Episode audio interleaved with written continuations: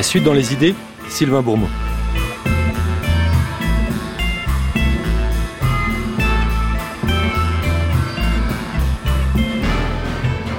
Comment expliquer la divergence de destin entre deux enfants d'une même famille? C'est cette question qui vont à Tonga, dont le petit frère Wilfried fut victime à 36 ans d'un règlement de compte dans la cité où tous les deux ont grandi. Cette question donc qu'il a posée à Isabelle Coutan, une sociologue qui avait déjà à deux reprises et bien des années auparavant croisé Wilfried. Pour tenter d'y répondre, ils ont décidé de s'y mettre à deux pour écrire un livre, Petit frère, et ils sont tous les deux les invités cette semaine de la suite dans les idées.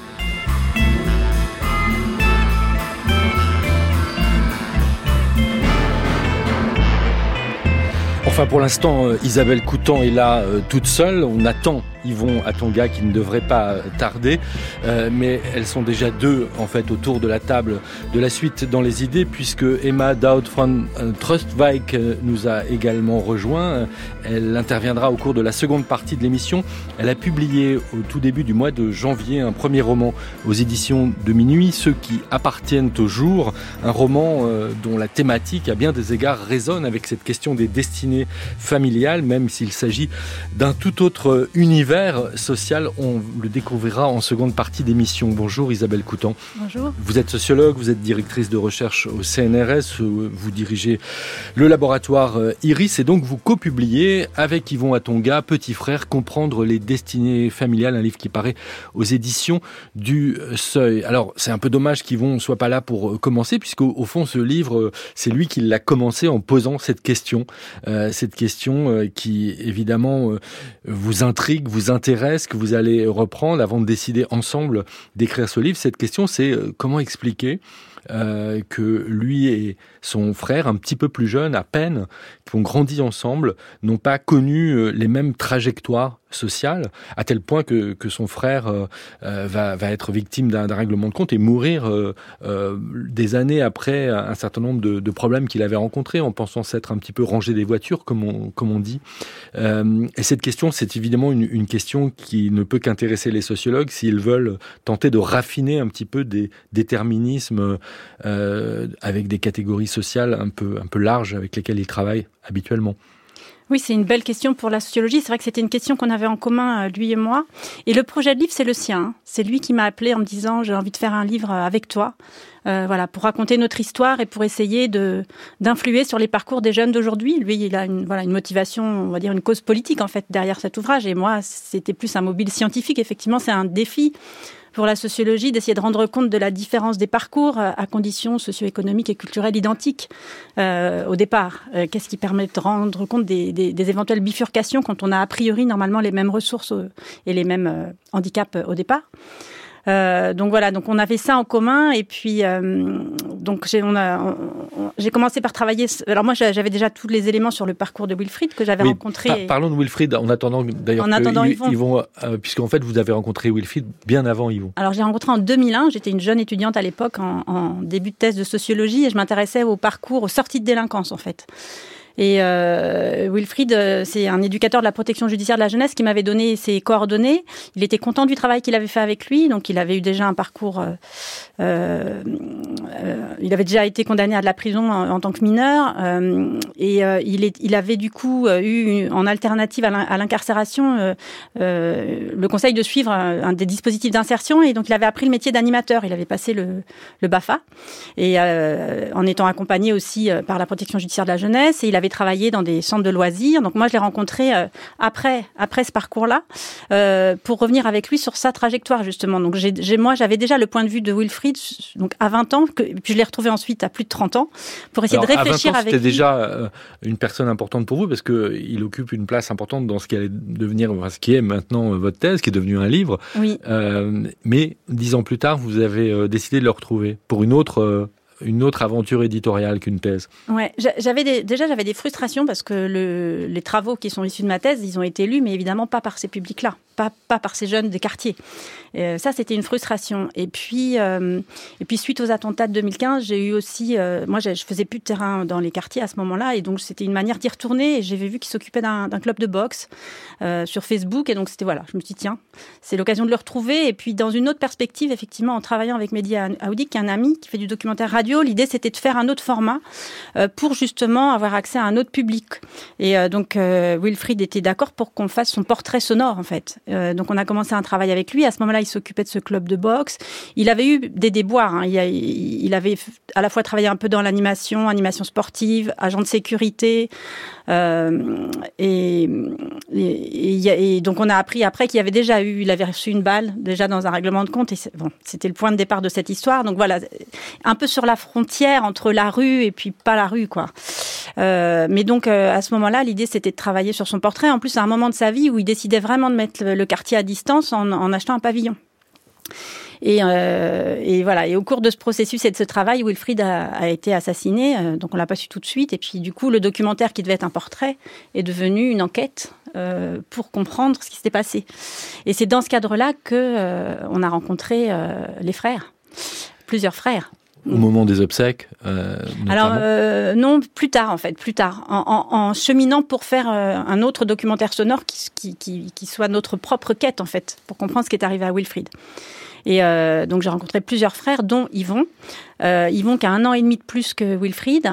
Euh, et qui, euh, je l'ai rencontré au moment où il faisait une soirée un peu de lancement de son association de quartier. Euh, à destination des jeunes des quartiers. Euh, et, euh, et d'ailleurs, ils m'ont demandé, lui et ses frères, de prendre la parole pour parler de Wilfried devant tout le monde ce soir-là.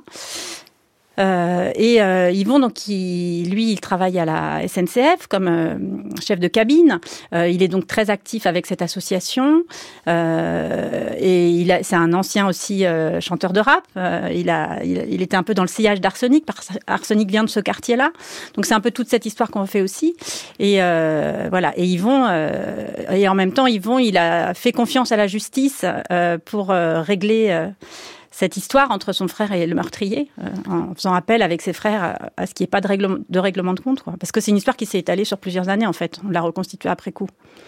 Alors il y a plusieurs originalités euh, s'agissant d'un travail sociologique. D'une part, euh, cette relation de, de, longue durée avec Wilfried que, que vous avez eu comme sociologue, euh, donc en tous les cas en le rencontrant à différents moments de, de sa vie, en essayant de, de retracer euh, ce, ce, parcours.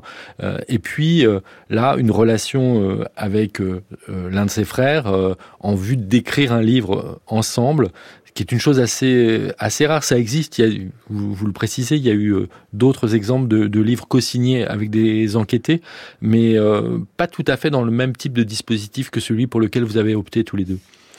Euh, oui, euh, oui, les exemples que j'avais en tête. Alors, je connais sans doute pas tout ce qui a existé, mais c'était plus euh, éventuellement des entretiens euh, quand il y a des collaborations euh, ou des échanges de mails. Voilà, oui, de Stéphane, Beau a fait avec Younes Amrani un échange de mails. Mais euh, là, l'idée c'était quand même de vraiment raconter une histoire parce que c'était l'objectif. Enfin, j'avais, j'avais un cahier des charges. Yvon avait des attentes précises. Il fallait raconter une histoire, que ça puisse intéresser des jeunes, euh, qu'il y ait des émotions. Euh, donc c'était un peu ça le, le contrat, quoi. Donc euh, au départ, on a fait 12 entretiens tous les deux, et puis euh, donc ça, c'est une base que j'avais. Et puis, euh, pour euh, vraiment faire une enquête sociologique, j'ai quand même dit à Yvon que ça m'intéressait de pouvoir rencontrer les, déjà les autres frères et sœurs, en fait, pour avoir un peu les différentes perspectives sur leur histoire à tous les deux. Parce que moi, j'avais la manière dont Wilfried analysait sa propre trajectoire, j'avais la manière dont Yvon analysait sa propre trajectoire, mais l'idée, c'était aussi de pouvoir croiser ça avec des regards multiples. Donc, j'ai fait l'enquête au sein de la famille d'abord, avec, ils sont nombreux, c'est une famille polygame originaire on, on va du décrire Congo, le, Brazzaville, voilà. Toute cette famille, mais... Et puis aussi les femmes, les filles, euh, les amis. Euh, du quartier pour essayer d'avoir comme ça euh, plusieurs facettes euh, des deux frères et puis étoffer moi mes enfin, les éléments sur lesquels je pouvais m'appuyer pour faire une analyse un peu vraiment de, de, des deux trajectoires en essayant de comprendre pourquoi l'un a pu vraiment mettre à distance la rue quand l'autre finalement a sans arrêt été rappelé par la force du quartier. Alors, le livre prend la forme d'une alternance de chapitres écrits euh, euh, par vous et par euh, Yvon sur la base des entretiens que vous aviez fait ensemble. Et puis à la fin, vous avez écrit une, une postface dans laquelle vous reprenez la plume de façon un petit peu plus euh, habituelle pour une sociologue, pour essayer de, voir comment cette histoire singulière s'inscrit aussi dans des logiques plus, plus générales en fait. Alors cette, cette famille est originaire du, du Congo, vous le disiez, elle est nombreuse, il y a, beaucoup d'enfants, il y a un père au départ, dont la figure est assez centrale dans, le livre, même s'il est mort depuis longtemps quand, quand vous rencontrez cette famille. Et puis, ce, père a, été marié à deux, à deux femmes, donc il y a des enfants issus de ces deux, de ces deux femmes, ce qui, ce qui joue un rôle important. Et d'ailleurs, en fait, euh, Yvon et Wilfried n'ont qu'un an et demi d'écart, mais ils n'ont pas la même mère en fait. Mm. Oui, Yvon c'est le dernier, c'est le plus petit de la première fratrie, et Yvon c'est pas euh, et Wilfried c'est pas le premier. Il y a, il y a une, une, femme avant lui, il y a une, sœur un petit peu plus âgée, mais c'est le premier fils. Euh, de la deuxième maman. Donc ça leur donne des places un peu. À la fois ils sont très proches en âge, ils grandissent un peu comme des jumeaux, ils sont lavés dans les mêmes bains, euh, ils s'échangent les, frites quand, une maman fait des frites et pas l'autre. Euh, mais en même temps, voilà, ils ont quand même des places singulières chacun dans la dans la famille. et donc voilà, en fait, parce que pour rendre compte des différences de parcours, évidemment que le premier élément qui saute aux yeux quand on est sociologue, c'est la différence de rapport à l'école. Et euh, c'est-à-dire que Yvon, au moment où il a décidé de mettre la rue à distance, il a pu se raccrocher à l'école parce qu'il avait, c'était quand même un, de ses bons élèves, il n'avait pas décroché. Euh, et alors que Wilfried, en fait, quand il a, à chaque fois qu'il a voulu vraiment euh, se réinsérer, il avait quand même ce handicap scolaire beaucoup plus grand. Et si on remonte encore plus, parce que j'ai fait parler les aînés de ce qu'ils étaient comme enfants, comme tout petits, c'est vrai que de ce qu'ils décrivent, hein, c'est un Wilfried beaucoup plus agité, tout petit, et Yvon plus calme. Et donc, évidemment, sur le plan scolaire, dans les apprentissages, ça fait aussi des capacités plus ou moins grandes d'apprendre. Donc j'ai essayé de remonter, je ne sais pas si je suis encore sociologue ou si après ça frôle la psychanalyse, mais effectivement d'essayer de s'interroger sur la place de l'enfant au moment de son arrivée dans la famille et voilà et, peut-être l'impact que ça peut avoir aussi sur le sur le caractère de l'enfant. Donc voilà, j'ai essayé de remonter le plus loin possible en travaillant à partir des récits euh, des uns et des autres quoi. Et ce qui est intéressant en même temps, c'est que les, les explications au sein de la famille sont genrées. C'est-à-dire que les, les, sœurs et les frères mettent pas tout à fait en, en avant les mêmes explications, parce que chacun a, ses explications.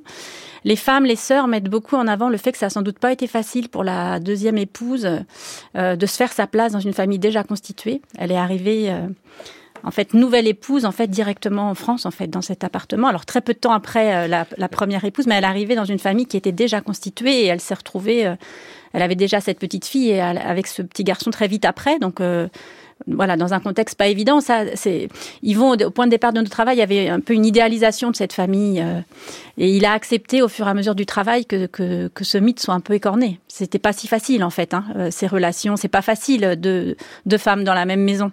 Et il a été autorisé, enfin moi j'ai été autorisée à gratter un petit peu par les aînés. Et du coup, euh, le fait que les aînés en parlent, euh, bah, ils vont voilà, accepter euh, mon analyse au fur et à mesure du temps. Mais je pense que lui, son propre regard sur sa famille a évolué au fur et à mesure du temps.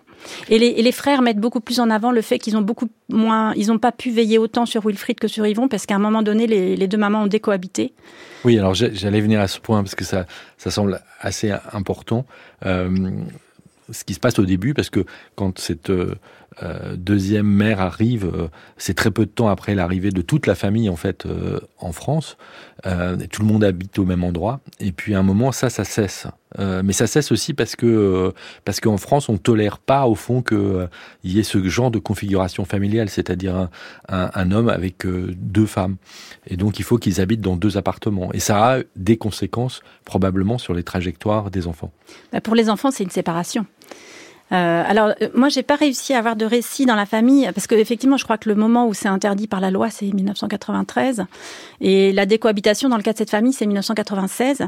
J'ai pas réussi à savoir si c'est lié à cette loi ou si c'est euh, les femmes qui ont souhaité euh, décohabiter.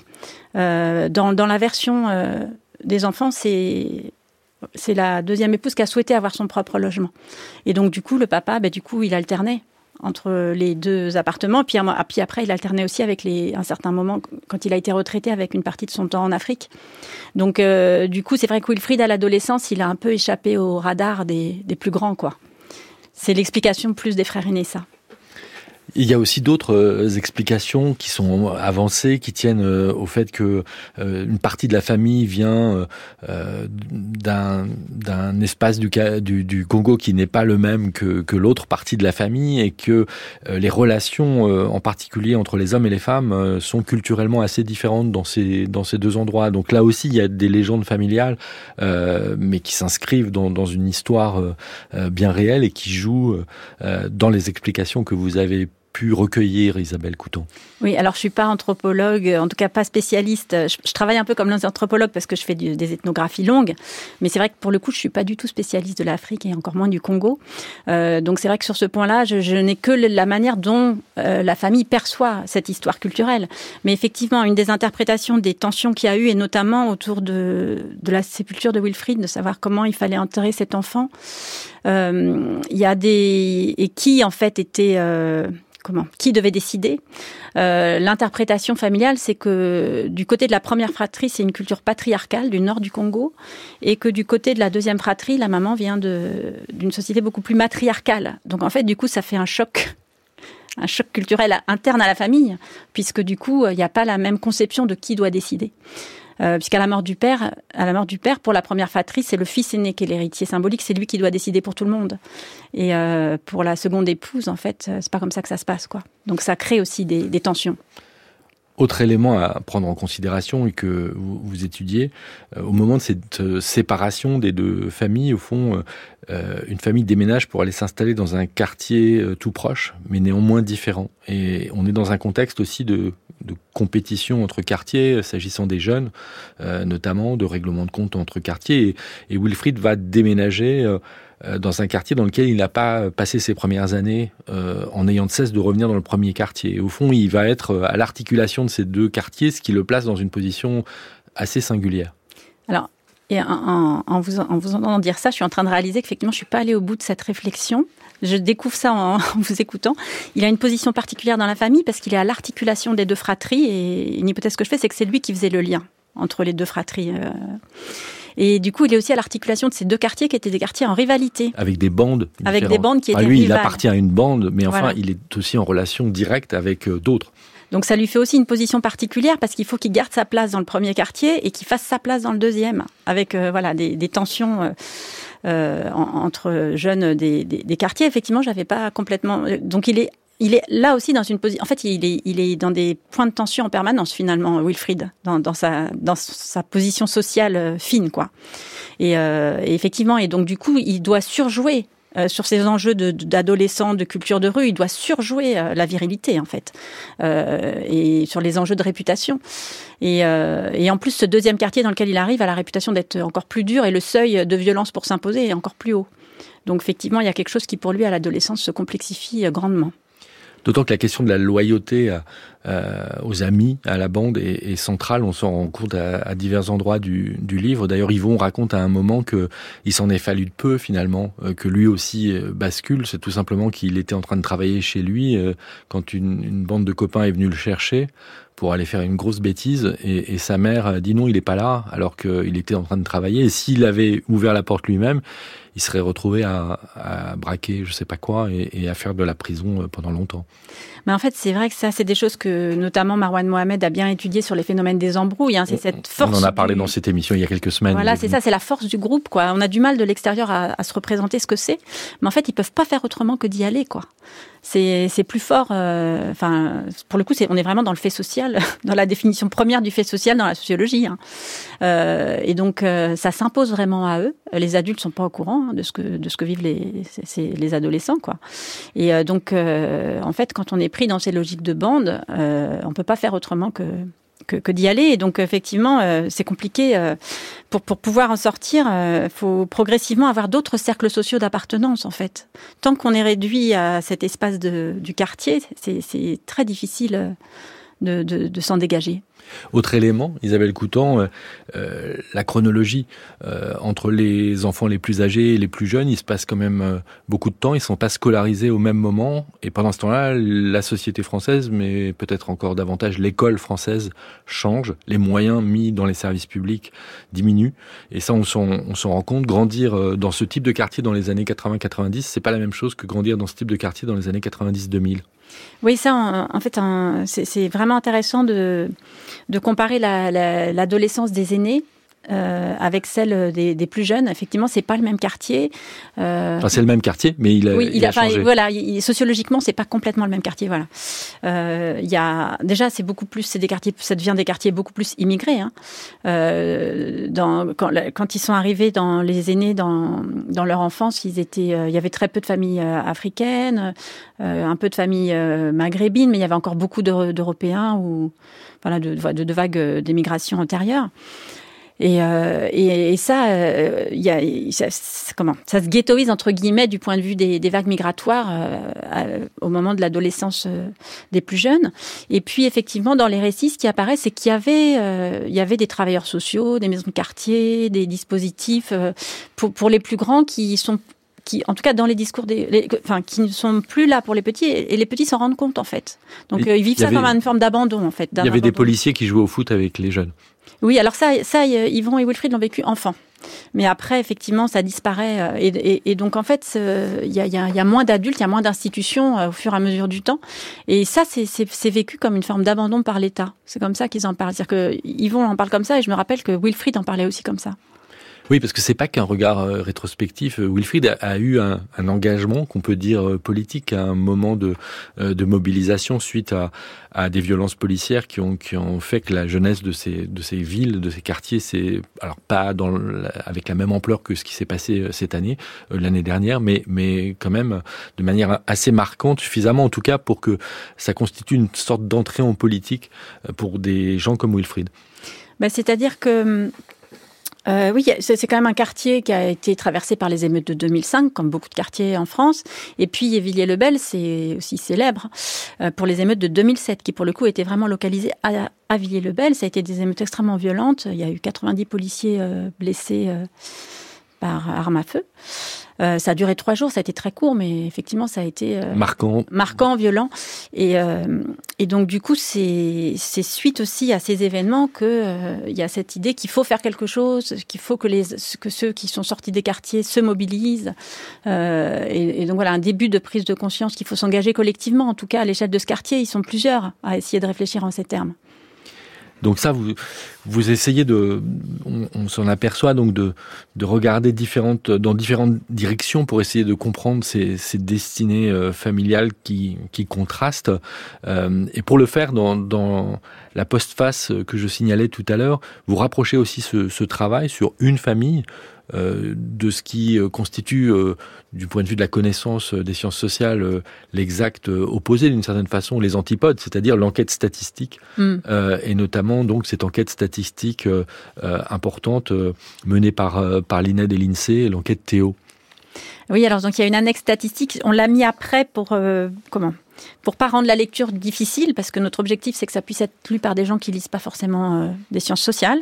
Donc il y a un récit donc où nos deux voix s'entremêlent, hein, mes chapitres et ceux d'Yvon, et on avance dans l'histoire comme ça progressivement. Il y a cette postface qui est un texte assez classique d'analyse sociologique, et puis il y a cette annexe statistique que j'ai trouvé très intéressante euh, à faire, euh, parce que j'ai découvert plein de choses. Donc elle est passionnante cette enquête TEO, la trajectoire et origine. Et euh, la question c'était d'essayer de se savoir quelle était la trajectoire des deux frères qui était statistiquement la plus probable. Et donc d'essayer de comparer en fait parmi les jeunes du même âge qui ont les mêmes euh, origines euh, migratoires, d'essayer de se dire euh, voilà c'est cette cohorte qu'est-ce qu'elle est devenue? Et donc là pour le coup dans la base TEO on peut repérer les voilà les, populations, les immigrés, les enfants d'immigrés par pays d'origine en fait. Donc ça permet de se, voilà donc l'hypothèse finalement tout tout bien calculé c'était de se dire que peut-être que la trajectoire d'Yvon était finalement peut-être la moins probable. Euh, mais bon, ça faudrait, c'est une hypothèse. Mais euh, donc effectivement, il y a une annexe avec plein de tableaux pour essayer de rendre compte un peu des, parcours de tous ces jeunes issus de l'immigration d'Afrique guinéenne et centrale, très spécifique oui, qui est très différente de l'Afrique de l'Ouest. De l'Afrique de l'Ouest, effectivement. Donc Avec ça, un rapport à l'école euh, en général plus, plus étroit. Oui, parce que les parents eux-mêmes, en fait, euh, les, les, les, immigrés d'Afrique de, de, guinéenne centrale sont des populations diplômées, et les femmes notamment. Euh, elles, elles, sont euh, assez nombreuses à avoir le bac, par exemple. Et donc, en fait, ce sont des populations qui sont dans un fort déclassement en arrivant en France, c'est-à-dire qu'elles emploient, elles occupent, les, les immigrés d'Afrique guinéenne centrale occupent aussi souvent des emplois peu qualifiés, donc sont très déclassés, mais en revanche, ils ont un capital scolaire, un capital culturel, et ça, on sait, en tant que sociologue, que ça a un rôle très important dans les capacités de réussite des enfants. Donc, euh, du coup, voilà, sont un peu spécifiques. Mais pour le coup, la famille euh, à Tonga, euh, c'est, elle n'est pas tout à fait dans, dans ce volet-là, parce que le père, il avait un très fort désir d'ascension sociale pour ses enfants, mais lui-même était, pas allé, euh, savait à peine lire et écrire. Il venait vraiment d'un petit village. Il savait à peine lire et écrire, mais il s'est quand même enfui de sa famille pour aller à l'école. C'est ça. Il venait d'un village, le père était chef cani, le terme c'est cani, vont emploie, chasseur, et donc normalement le fils devait lui succéder, et lui il a décidé à 15-16 ans, enfin dans le récit des enfants, de partir dans la ville voisine pour aller à l'école donc chez une tante. Et puis après, il va dans une ville encore un peu plus grande. Il passe le permis de conduire avec, euh, avec les gendarmes. Et puis il finit par être ce chauffeur d'ambassade euh, pour le gouvernement euh, à la capitale. Et puis là, il se rend compte que les ministres envoient leurs enfants étudier en France. Il dit ça doit être bien. Donc il se dit bon, soit faut que j'arrive à envoyer mes enfants en France, soit faut que moi j'aille en France. Donc il finit par réussir à venir travailler en France. C'est comme ça qu'ils arrivent ici. Mais lui a, voilà, avait très peu été à l'école et la maman, elle est analphabète. Donc on est finalement là dans une population où il y a peu de capital scolaire au départ. Mais par contre un très fort désir d'ascension du père. Comment ça s'est passé euh, euh, concrètement le, le, travail euh, auprès de, cette famille? Vous avez eu progressivement l'accès à, différents membres de, la famille en fait? C'est pas comme si dès le départ il était prévu que vous alliez voir tout le monde. Il a fallu pour ça que la relation de confiance progresse en fait. Oui, c'est vrai que ça s'est fait au fur et à mesure du temps. C'était pas du tout. quand on a commencé à travailler ensemble, on n'avait aucune idée de la forme qu'aurait ce livre. Je savais pas, on savait même pas s'il fallait l'écrire à la première personne, à la troisième personne. Donc tout ça, ça s'est fait vraiment petit à petit. Et l'enquête aussi, effectivement, elle s'est étalée sur euh, sur près de deux ans, je crois, et j'ai eu une première version du manuscrit qui n'est dans lequel certains des personnages qui sont là au final n'étaient pas. Mais le fait de faire relire à chaque, parce que je suis retournée voir tout le monde, je peux pas anonymiser comme d'habitude. Hein. Donc je... oui, ça c'est une grande différence avec la plupart des travaux sociologiques de ce ouais, Voilà, là c'est parti sur un autre contrat. Donc j'ai dit à Yvon, mais tu vas embarquer toute ta famille. Il dit oui, oui. Donc du coup, euh, moi, ce que j'ai fait, c'est que je suis retournée voir chacun pour faire relire à chacun les passages qui les concernaient. Et donc, évidemment que le fait de faire relire suscitait des réactions, et notamment aussi l'idée qu'il fallait peut-être interviewer un tel ou interviewer un tel. Et donc, en fait, l'enquête s'est comme ça étoffée au fur et à mesure du temps, euh, et a permis aussi de dépasser éventuellement. Bon, c'est voilà, tout n'était pas lisse. Il y avait des tensions. Euh, donc euh, c'est la durée de l'enquête qui a permis aussi d'accéder à des fractions de la famille ou à des amis avec qui, pour le coup, Yvon n'était pas forcément dans des relations faciles au début du projet. Et donc moi j'ai navigué à travers ça avec cet objectif commun à tous qui était une forme d'hommage aux disparus. Donc je crois que ça, ça a été commun à tout le monde. Et, et puis aussi le fait que le documentaire radio avait circulé, il avait été écouté. Le livre aussi tiré de ma thèse, mais surtout le documentaire radio. Et il a été euh, très apprécié. Mais c'était une manière pour ceux qui l'avaient connu d'entendre la voix de Wilfried aussi. Oui, après. Et puis euh, de le découvrir aussi. Enfin, la personne, je crois, était au courant de ce projet. il n'en avait pas parlé à Wilfried. Et donc, en fait, il y a eu une espèce de surprise après euh, son décès de, voilà, de, le redécouvrir dans, ce documentaire. Et donc, moi, ça, ça m'a donné une espèce de, de capital confiance auprès des gens que je rencontrais parce qu'ils savaient que j'avais fait ce travail. Et voilà. Ça, c'est donc tout le travail fait en amont pour écrire le livre. Maintenant, le livre existe, il est publié. Et donc, euh, il y a une autre partie du travail qui commence, euh, qui va être euh, d'aller à la rencontre de, différents publics. Évidemment, le public de vos collègues sociologues, mais ça, vous en avez l'habitude. Mais l'idée, c'est quand même de donner une forme particulière au livre pour qu'il soit lu effectivement bien au-delà du cercle des sociologues professionnels ou des chercheurs en, en, sciences sociales et même du grand public qui lit ce type d'ouvrage d'habitude. Je pense que ça tient. Alors, c'est dommage, Yvon ne, nous a pas rejoint, mais je crois que ça lui tient vraiment à, à cœur parce que c'est pas sans rapport avec le travail qu'il mène dans euh, des activités associatives, les associations qu'il a, qu'il a créées en particulier. Oui, ben, je sais qu'il est déjà en lien et avec la bibliothèque et avec des enseignants du collège Saint-Exupéry dont il était lui-même euh, le voilà. Ben, le voilà qui rentre. Voilà, dans le un, un, ancien élève, il, il, va pouvoir raconter ça mieux que moi parce qu'il est déjà, il a déjà des projets pour aller discuter avec les élèves de Villiers-le-Bel. Voilà, Yvon Atanga arrive bien tard. Désolé un peu pour le retard, les blocages, les transports. on sait ce que c'est. Alors voilà, on était en train de dire que euh, maintenant le livre est fait. On a, on a avec Isabelle Coutan euh, expliqué comment vous l'aviez euh, conçu. Oui.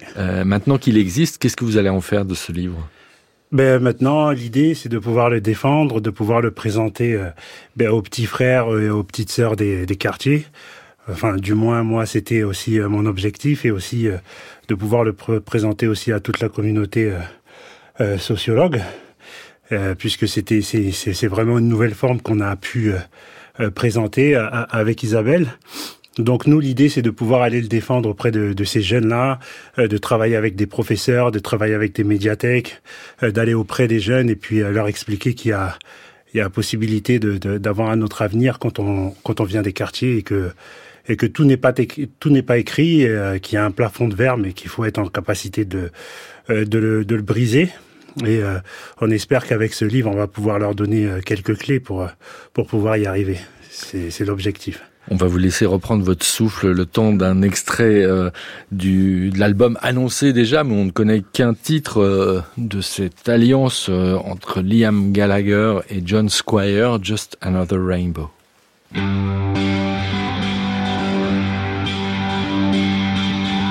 La suite dans les idées, Sylvain Bourmeau.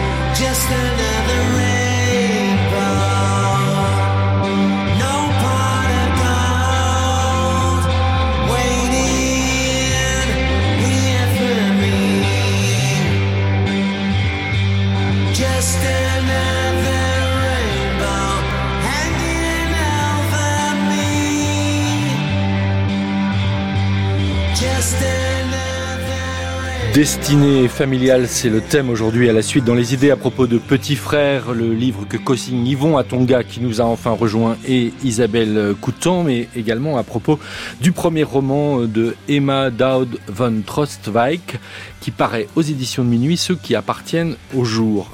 On est dans un, univers social très, très différent. On est euh, dans, dans, une forme aussi évidemment très différente. Un premier roman fait euh, d'une composition de, de, textes brefs qui donne à voir néanmoins euh, ce qu'est une famille également. Et, et à l'intérieur d'une famille, en particulier, la relation entre un frère et une sœur. Oui, oui, c'est un, un, livre que j'avais envie de faire euh, qui parle de, de, famille et notamment de trois trajectoires d'hommes. Euh, j'avais envie de parler de la fragilité des hommes et euh, à travers le point de vue de la narratrice, donc à travers un point de vue féminin. Et c'est vrai que le fil rouge du récit, c'est euh, c'est Nicolas, qui est le frère et le fils, et qui est à un moment de sa vie où il doit prendre une décision, qui est celle de savoir s'il va devenir pasteur et suivre l'héritage familial ou non c'est-à-dire l'héritage de son père et de son grand-père. Et là, on est vraiment aussi dans ces histoires de déterminisme, de destinée euh, familiale, puisque c'est le genre de profession, vocation qui en général s'hérite de, de, père en fils. Et la question est de savoir si ça va euh, avoir lieu pour cette troisième génération. Oui, et, et, je crois que dans l'écriture, j'avais euh, envie de, de suivre. Alors, il y a une anagramme de Derrida que j'aime beaucoup, qui est trace, écart, écarte, et que j'ai un peu suivi comme ça sur la question de la transmission, euh, sur les traces dont on hérite et les écarts que l'on ose ou pas, et la carte que ça fait là dans le cadre de la famille. Et euh, la question pour Nicolas, qui est celui qui est le plus proche de mon âge à moi, 25 ans, euh, c'était de savoir quel sens il va donner à sa vie, lui, et quel écart il va oser ou non, et comment il s'approprie aussi ce métier de pasteur, qui est effectivement un métier très bizarre aujourd'hui, euh, qu'on n'exerce plus euh, beaucoup, euh, ou plus pour plus beaucoup de gens en tout cas, et qu'est-ce qu'on en fait de ça, voilà. Alors le, le, roman, je le disais, est composé avec des, des, textes relativement brefs. Il y a quelque chose de, de géométrique dans cette composition aussi, parce qu'effectivement, il y a cette lignée verticale des trois générations, et puis il y a cette horizontalité de la relation entre le frère et la sœur. Oui, oui, oui, j'avais envie de faire un, un, livre sur euh, la tendresse et sur le doute aussi. Et je crois que la fratrie pour ça est très intéressante parce que c'est un endroit où il y a à la fois plein de tensions qui peuvent se cristalliser et de nœuds. Et en même temps, c'est un endroit euh, qui est l'endroit de l'humour aussi, de la liberté et de, de la question de comment est-ce qu'on se porte les uns et les autres aussi. Vous avez euh, lu le livre Isabelle Coutan oui. d'Emma Dowd oui, oui, effectivement, je vois bien les, les, les comment l'écho entre les deux livres autour de ces enjeux d'héritage et de transmission, c'est très fort. Et, euh, et, d'ailleurs, euh, j'ai remobilisé dans la postface ce texte de Bourdieu qui s'appelle Les contradictions de l'héritage, que j'aime beaucoup, qui est un texte de sociologie, mais qui est tellement plus que ça. Et euh, je pense que c'est voilà, dans ce qu'on hérite, il y a aussi des choses qui font tension et dont il faut réussir, qu'il faut soi-même réussir. Enfin, faut trouver un chemin pour pouvoir pacifier ces, ces tensions-là. Et je trouve que il y a, y a ça dans, dans le roman et il y a ça dans, dans ton histoire. Enfin, toi, toi, tu cette postface qui parle des contradictions de l'héritage, elle t'a ouais. Elle t'a, tu dis qu'elle t'a aidé. Oui, elle m'a énormément aidé. Elle m'a permis de comprendre qui j'étais. Euh, ça m'a permis aussi de faire une introspection, de comprendre quelle était ma place dans la fratrie, euh, pourquoi j'agissais de cette manière, euh, le fait que mes grands frères, ben, étant passés avant moi, notamment dans le quartier, j'ai pu m'inspirer d'eux, m'inspirer de leurs erreurs, essayer de voir qu'est-ce que moi je pouvais améliorer. Euh, aussi euh, donc tout cet, cet, héritage justement comme vous parlez euh, que l'on a nous de notre de, de, de notre père surtout parce que c'est c'est un vrai personnage et on le voit dans, dans le livre.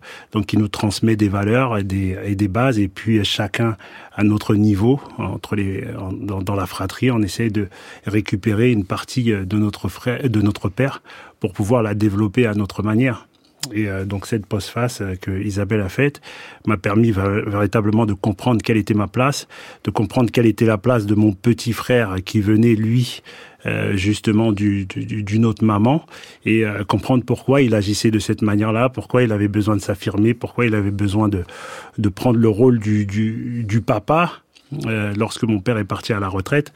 Euh, donc voilà que moi j'étais le petit frère, donc euh, j'avais mes grands frères au-dessus, mais lui à partir du moment où toutes les, les, deux mamans se sont séparées, il fallait qu'il puisse euh, s'imposer et, et, prendre le, le, rôle du papa auprès de, de, de, sa fratrie à lui. Voilà. Donc il y a les enjeux, c'est effectivement de loyauté par rapport à cet héritage ou de trahison mmh. et toute cette tension. Et je pense qu'il y a ça dans dans le personnage du frère un peu. Et toi, je pense que c'est tous ces parcours aussi de réussite quand on réussit, et c'est ça dans le texte de Bourdieu, c'est le père qui dit à son enfant Fais mieux que moi, mais ne me trahis pas. Ouais, ça. Une injonction très Comme, difficile à. Comment tenir ces deux bouts voilà. Emma Daoud, c'est aussi au cœur de, de ce roman.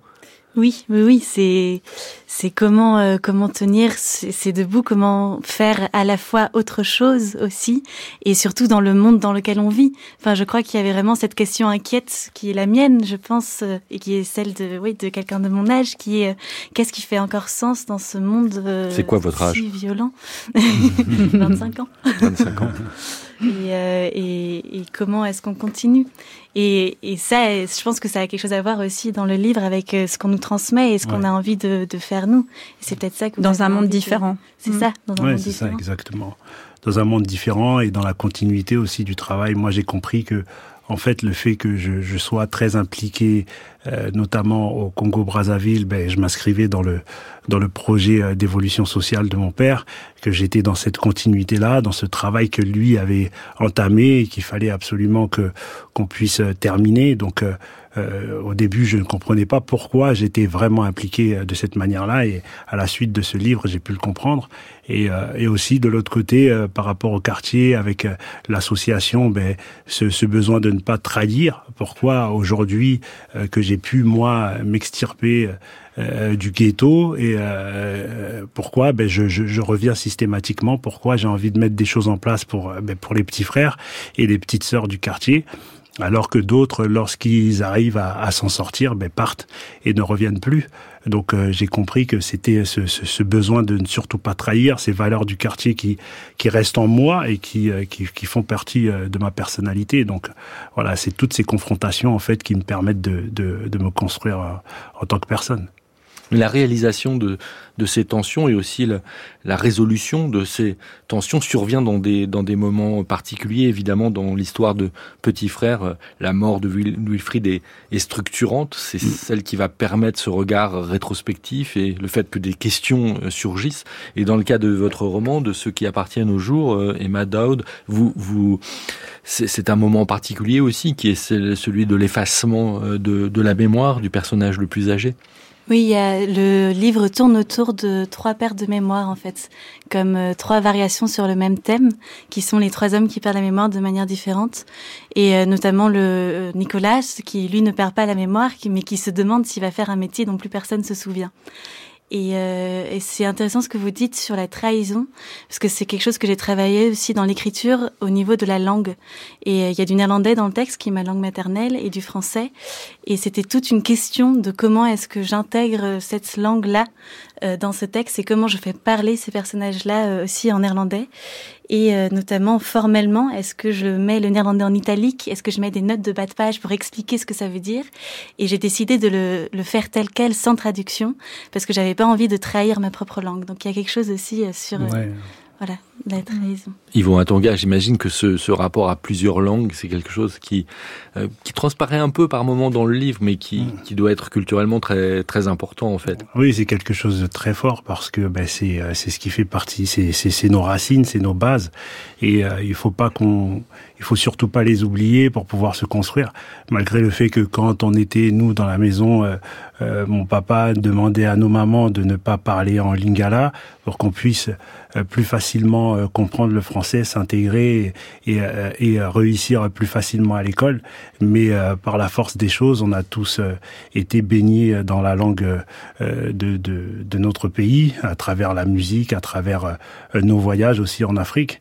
Et on s'est imprégné de cette langue qui nous a permis, nous, derrière, de pouvoir continuer à se construire et de surtout pas oublier nos origines et d'où on vient. Et Madaoud, vous auriez pu l'écrire en néerlandais, ce livre Non, je crois pas. Et d'ailleurs, il y a deux fautes euh, en néerlandais dans le texte parce que je n'écris pas très bien le néerlandais.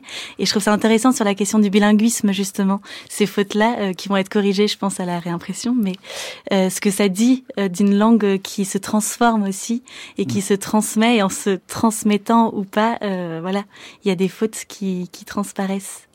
S'agissant de petits frères, il y, a, il y, a, une autre langue aussi qui est la langue des jeunes euh, des quartiers. Oui, c'est ça, oui. Oui, on est, euh, on est trilingue, on va dire ça comme ça, parce qu'on a aussi cette langue du quartier qu'on a, qu'on a construit au fur et à mesure et qui, qui en fait, euh, paradoxalement, que l'on retrouve dans différents quartiers. Il y a des mots euh, comme euh, euh, l'ancien, euh, comme grand frère, euh, comme et avec des variations. On en parlait récemment ici avec un professeur d'histoire qui a lancé mm. ce projet formidable d'un lexique du, du, patois jeune du, mm. nord des Hauts-de-Seine, parce que en fait, bah, c'est pas la même chose exactement qu'à 10 km. Il y a des choses en commun, mais il y a des variations et il y a des variations très rapides dans le temps aussi. C'est ça exactement. Ouais. C'est une langue en perpétuelle euh, en, perpétuelle mutation. Oui, c'est ça. Et puis ça et puis ça nous permet de, de, de nous construire aussi. Ça nous permet de, de, de pouvoir communiquer et d'avoir euh, cette, ce petit lien euh, intime entre nous et, que les personnes qui viennent de l'extérieur puissent pas puissent pas comprendre ce qu'on se dit. Donc au fond, ce que décrivait Emma Dowd à propos de, de, de cette écriture un peu un peu bilingue. J'imagine qu'on la retrouve dans, dans votre euh, autre activité euh, du côté de la musique. Oui, c'est ça, c'est ça. Ouais, ouais. On la retrouve forcément dans dans le rap puisque c'est une musique qui une musique urbaine donc forcément avec des mots euh, des mots urbains des quartiers et, et qui une musique qui parle qui parle aux jeunes donc qui parle la même langue qu'eux et effectivement on retrouve on retrouve ces mots là à l'intérieur de, de nos textes on n'a pas dit, vous ne nous avez pas expliqué, Madot, comment vous avez euh, travaillé, parce qu'on a beaucoup parlé de l'enquête pour Petit Frère, donc un roman, ça s'écrit pas de la même, de la même manière. Non, non, je crois pas en tout cas. Mais euh, j'ai beaucoup travaillé par euh, couche. Euh, je vole beaucoup de choses. Voilà, j'adore le larcin et euh, donc je vole partout. Je, je, vais au cinéma et je prends des notes. Il y a beaucoup de scènes de films, il y a beaucoup de musique dans le livre. Euh, il y a beaucoup de livres desquels je, je, vole des petites choses et puis après je réagence et je repasse dessus et j'ai vraiment construit ces fragments comme des tableaux. Euh, voilà, donc au fur et à La critique a, souvent souligné à propos de ce premier roman, aussi évidemment à cause de, de la langue néerlandaise, sa proximité avec des miniatures de la peinture flamande, avec des, une succession, comme une exposition de Vermeer au fond. Oui, c'est ça. Et d'ailleurs, le livre s'ouvre avec euh, la, la, traduction de euh, Nature morte et vie silencieuse, Stillleven, aux Pays-Bas. Euh, voilà, pour mettre en exergue la différence de, de culture entre les deux langues. Et, mais moi, j'ai pas du tout pensé à la peinture. J'ai plutôt pensé au cinéma mhm. et au théâtre quand j'ai écrit ce livre. Voilà, donc c'est assez marrant aussi de voir comment ce livre joue avec les images qu'on se fait d'une langue, d'une culture, et, on pense tout de suite à Vermeer et, et au tableau. voilà, alors que moi, je n'y ai pas pensé du tout en écrivant. Je trouve ça assez intéressant. Yvon Atonga, c'est votre premier euh, livre coécrit. Isabelle nous a expliqué comment vous avez travaillé, mais euh, dites-nous, vous, comment vous avez euh, vécu cette expérience? Alors, c'était une expérience extraordinaire dans le sens où ben, il, fallait, il fallait parler de choses très intimes, de pouvoir expliquer l'histoire de sa famille, de pouvoir s'ouvrir, de pouvoir euh, l'ouvrir au, au, monde. Euh, ça s'est fait euh, assez naturellement avec Isabelle parce que, en fait, comme je, je lui dis souvent, ça aurait pas pu être avec quelqu'un d'autre parce que Isabelle avait déjà une histoire avec mon petit frère, donc ça, ça créait déjà un lien. Et le fait que Isabelle soit venue au procès du meurtrier de mon frère à Pontoise en première instance, qu'elle soit venue une fois, deux fois, qu'elle ait fait le documentaire radio et que ensuite ben, qu'on qu'on a gardé, gardé contact lorsqu'il y a eu euh, l'appel, euh, ben, automatiquement, je me suis rendu compte qu'il y avait, euh, au-delà du travail du, sociologue, il y avait vraiment une, implication émotionnelle du côté d'Isabelle. Donc c'est pour ça que ça s'est fait assez, assez naturellement. Isabelle Coutan, J'imagine que ça vous a donné l'occasion. C'est pas la première fois que que vous travaillez sur la longue durée avec euh, ceux qu'on appelle en général des enquêtés quand on, on est chercheuse ou chercheur. Euh, mais ce livre-là en particulier a dû vous faire réfléchir encore davantage euh, à des questions euh, d'éthique de la recherche, notamment. Oui, oui. Alors, au premier, premier niveau, c'était sur cette question de, de l'anonymat. D'habitude, on anonymise nos enquêtés, aussi pour les protéger. Euh, et là, ben, euh, voilà, Yvon souhaitait le publier en son nom. Donc euh, ça l'engageait lui, et puis évidemment ça engageait sa famille. Donc il fallait réfléchir à, à cette question-là. Donc comment on travaille quand c'est pas anonyme J'espère avoir fait au mieux pour protéger au mieux, mais voilà, on va voir. Mais ça, ça, oblige à être encore plus comment précaution, faire plus encore plus attention aux gens, quoi. Euh, et donc il y a cette chose-là. Euh, et puis euh, la deuxième chose, c'est aussi que j'ai réalisé au fur et à mesure du temps, c'est aussi un travail d'enquête particulier, parce que c'est une enquête sur une famille et dans un contexte de deuil où tout le monde me parlait en sachant que j'avais le lien avec le, le avec le, défunt. Mmh. Donc c'était au fur et à mesure du temps, je me suis rendu compte parce qu'en plus parfois certains ont utilisé, enfin on fait des parallèles entre cette situation et une situation euh, de psychothérapie, de psychanalyse, enfin chacun avec ses mots et chacun euh, avec ses propres expériences. Mais du coup, en fait, je me suis dit que j'avais presque l'impression d'être un peu une une psychothérapeute ou une thérapeute familiale, quoi. Et donc euh, ça aussi, je me suis dit qu'est-ce que je fais? Je suis pas psy.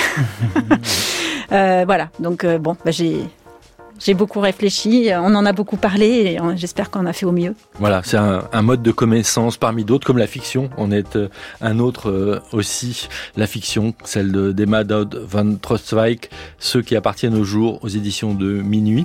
Et puis Petit Frère, comprendre les destinées familiales d'Isabelle Coutan et Yvon Atonga, qui paru aux éditions du Seuil. Vous trouvez ces références bibliographiques sur la page de la suite dans les idées où vous pouvez écouter l'émission et vous abonner au podcast.